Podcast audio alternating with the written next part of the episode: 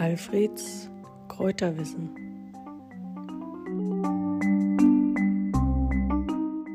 Also wenn die Tage am längsten sind und der Juni zu Ende geht, dann mache ich mich auf den Weg in Richtung Gottesgabe. Dort blühen dann schöne gelbe Blumen, das Johanniskraut. Das Johanniskraut ist die Königin der Heilpflanzen. Erkennt man daran, wenn man eine Blüte oder eine Knospe zwischen den Fingern reibt, dann sind die Finger rot von einem Farbstoff, den Hyperizin. Und das gab Anlass zu vielen Vermutungen und zur Benennung des Johanniskrauts. Es wird auch Johannesblut oder Herrgottsblut genannt.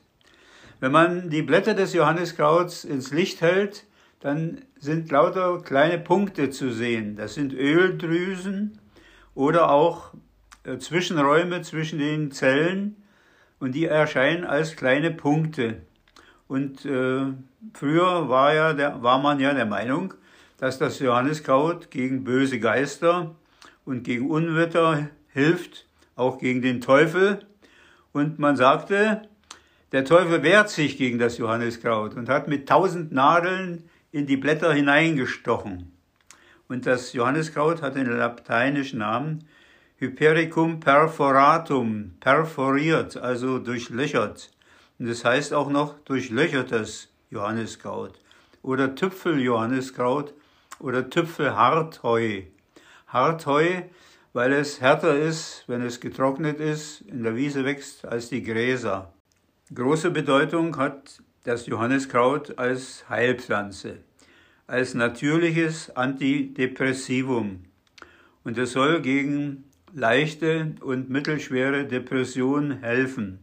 Allerdings muss dann die Dosis 900 bis 1800 Milligramm pro Tag sein.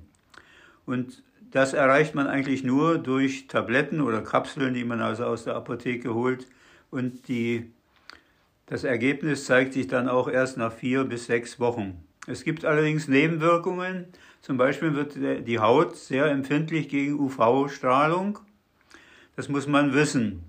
Und es gibt auch Wechselwirkungen mit anderen Medikamenten zum Beispiel mit hormonalen Verhütungsmitteln oder auch mit AIDS-Medikamenten.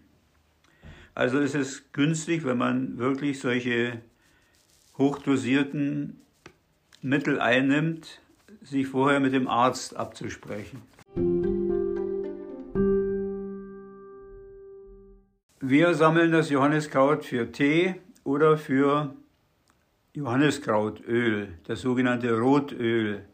Für das Öl muss man oder verwendet man nur die Blüten, legt sie in ein Öl, Speiseöl, Olivenöl oder Rapsöl und stellt sie in die Sonne, dann geht das, der rote Farbstoff in Lösung und das Mittel wird schön rot und man kann es dann verwenden äußerlich gegen Verletzungen in der Haut oder gegen Verbrennungen oder gegen Sonnenbrand und so weiter.